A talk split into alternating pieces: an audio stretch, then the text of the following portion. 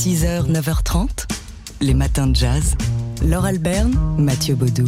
J'étais aux Antilles, je voyais beaucoup de films et euh, j'étais très très en colère devant l'absence des, des personnages noirs à l'écran. Et quand il y en avait un comme ça, euh, c'était toujours dans des rôles très dégradants.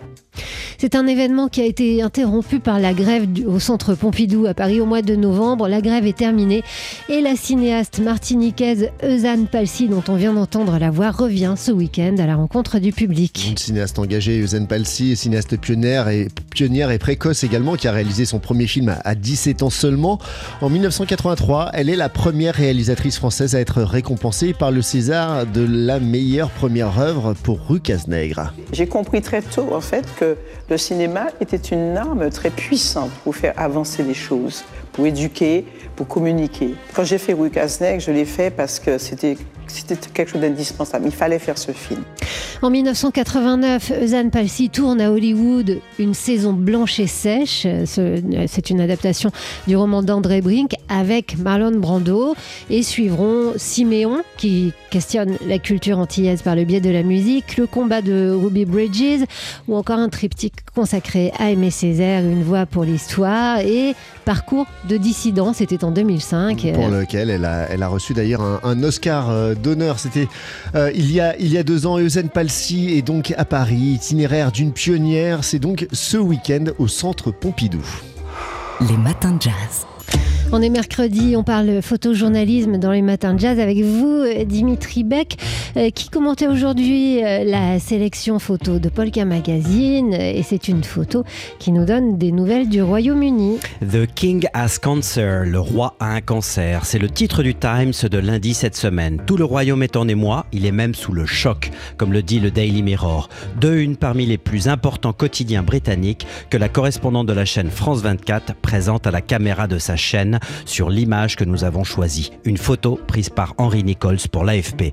La journaliste est en plateau, comme on dit dans le métier, à l'extérieur devant le palais de Buckingham, l'une des demeures officielles du souverain à Londres. Une caméra et un spot sont fixés sur elle. Le halo de lumière doux et chaud projeté réchauffe l'atmosphère et le ciel grisâtre environnant. Micro bleu devant elle, la journaliste à l'écharpe orange s'adresse à la caméra et met en avant les journaux du jour. Si le titre, le titre de une varie, chacun publie la même photo de Charles III où le monarque apparaît simplement, debout, de plein pied, élégant, dans un costume cravate bleu, main derrière le dos, devant les portes-fenêtres d'un palais. Une photo prise lors de sa visite d'État en France en septembre dernier. L'image sobre a été diffusée à tous les médias par Buckingham Palace, en même temps que le communiqué annonçant le cancer du roi âgé de 75 ans. Seule image donc que les médias ont de disponible ce jour-là, raison pour laquelle de nombreux reporters campent devant Buckingham Palace pour illustrer leur sujet. Le décor est là, à l'arrière-plan, brille le mémorial de la reine Victoria avec une effigie de la victoire ailée et ses deux statues assises représentant le courage et la constance, le tout en bronze doré.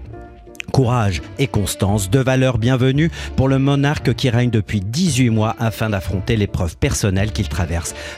Face au monument, le palais de Buckingham, au-dessus duquel on devine l'étendard royal du Royaume-Uni. S'il flotte au vent, c'est que le, c'est que le signe, c'est le signe que le roi est bien à la maison. Et d'ailleurs, depuis cette image, il, il est euh, réapparu hier. Exactement, Laure, même si c'était brièvement. Donc l'heure est à la transparence outre-Manche et la presse britannique, au ton souvent piquant, salue cette transparence. En quelques semaines, Charles III a révélé plus de détails sur sa santé que sa mère, la reine Elisabeth II, en 70 ans de règne. Le communiqué publié par Buckingham Palace avait expliqué, je cite, le choix du roi de partager son diagnostic pour éviter toute spéculation et dans l'espoir d'aider le public dans la compréhension de ceux qui, dans le monde, sont affectés par le cancer. Cette annonce fait du monarque quelqu'un de plus proche du peuple, si je puis dire, un homme comme tous les autres, en somme. D'ailleurs, les messages du monde entier ont tout de suite afflué pour souhaiter à Charles III un prompt rétablissement et autre signe important qui touche le public, le prince Harry, le fils cadet du roi, en froid avec la famille royale qui vit en exil aux États-Unis,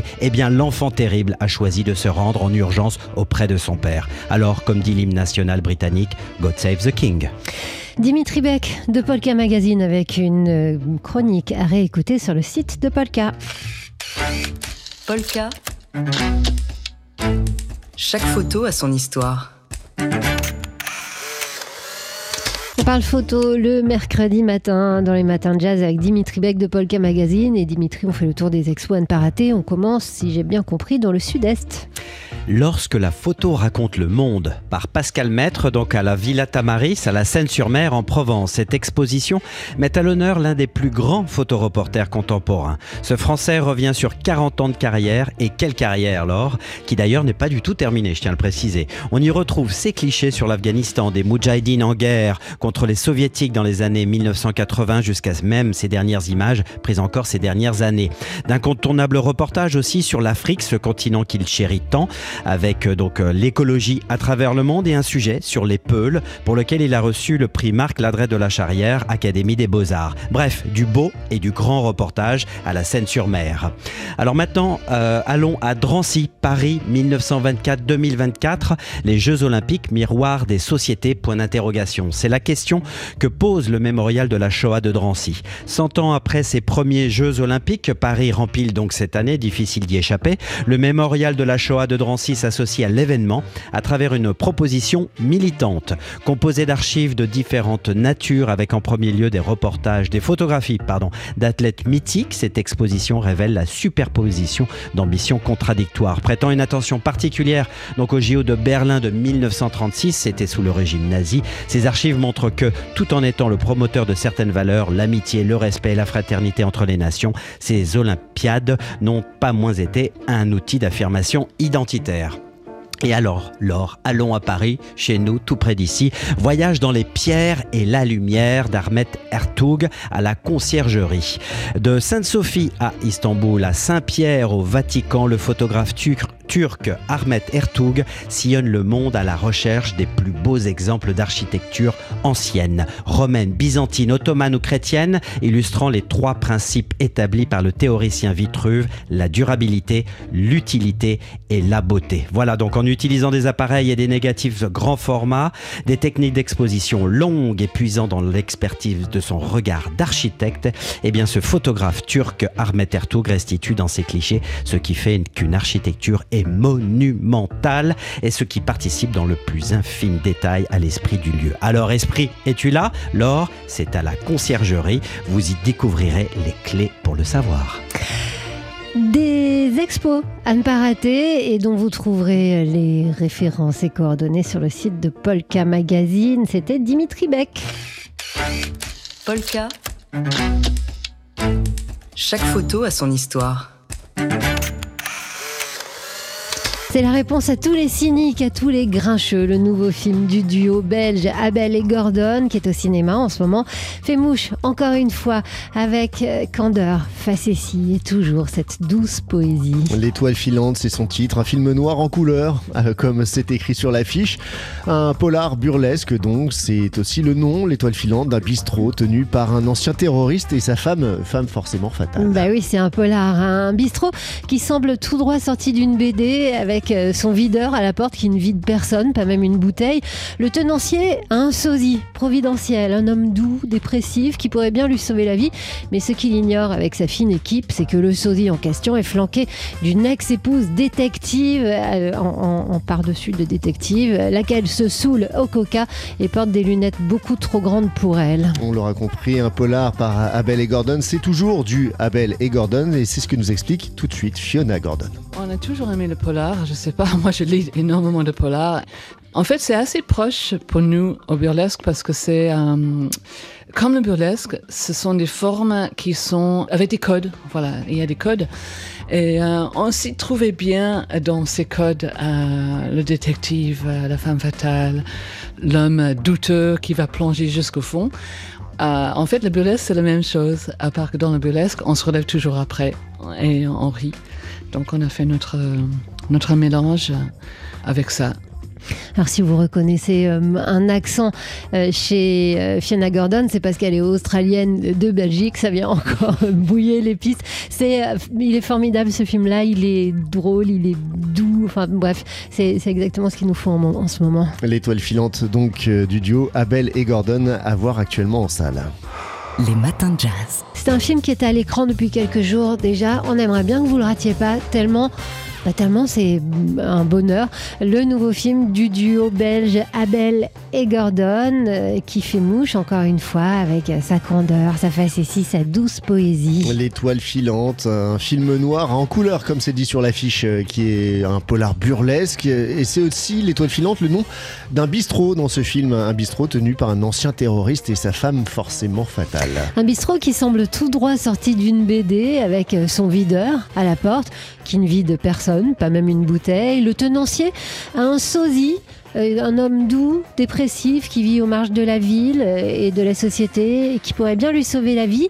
Ce qu'ignore le tenancier, avec sa fine équipe, c'est que le sosie en question est flanqué d'une ex-épouse détective, laquelle se saoule gentiment au coca et porte des lunettes beaucoup trop grandes pour elle. Un polar par Abel et, Gordon, c'est toujours du Abel et Gordon qui, qui joue joyeusement avec les codes du genre, comme nous l'explique Dominique Abel. On adore euh, Hitchcock, Orson Welles, même le Quai des Enfin ce genre de film avec des, personnages ambigus qui tirent le poids de leur culpabilité et qui descendent et qui descendent et qui descendent.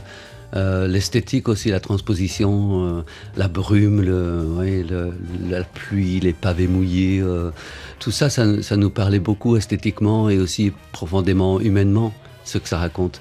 Mais évidemment, on y, va avec notre tempérament de clown qui apporte peut-être une fraîcheur dans le style ou en tout cas une différence parce que euh, nous, on est des personnages un peu cabossés on aime faire rire. Et je peux vous dire que ça marche euh, vraiment, on rit drôlement. Euh, il faut expliquer que le cinéma d'Abel et Gordon, c'est donc leur cinquième film ensemble. Hein. C'est un couple à la scène comme à la ville. Ils sont vraiment, c'est un duo inséparable. Ils font tout.